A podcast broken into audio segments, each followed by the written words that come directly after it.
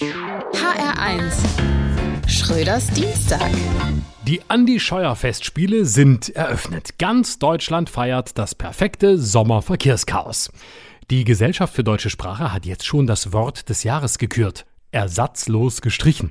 Für viele deutsche Urlaubsreisende war die vierte Staffel von Stranger Things eine Dokumentation.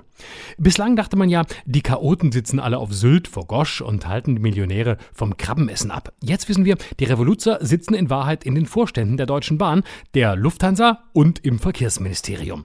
Dort aber freut man sich hart über das gelungene Teamwork bei den Chaoswochen, denn anders hätte man auch nicht gleichzeitig alle Deutschen, ob sie nun fliegen, mit der Bahn oder mit dem Auto fahren, im selben Moment dieses Erlebnis für alle Sinne bieten können. Es ist Zen-Buddhismus der unfreiwilligen Art.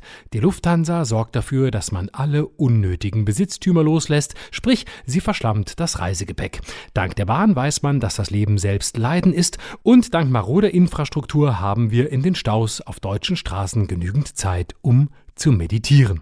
Von deutschem Boden wird jedenfalls so schnell kein Krieg mehr ausgehen. Wir haben nicht nur keine Waffen, sondern nicht mal die Wege an die Grenzen dafür. Wir müssen anderen Ländern Entwicklungshilfe zahlen, damit sie für uns gegen sich selbst Krieg führen.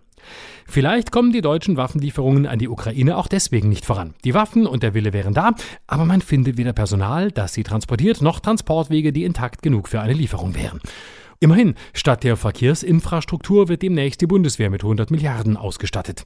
Vielleicht kann dann ja jeder mit seinem eigenen Panzer in den Urlaub fahren. Hätte den Vorteil, der persönliche Kampfwagen, kurz PKW, braucht keine Autobahn und im Ausland wird man als Deutscher endlich wieder respektiert.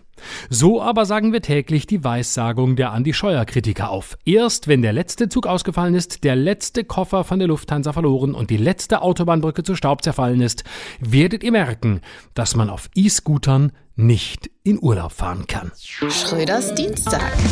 Auch als Podcast auf hr1.de. HR1. Genau meins.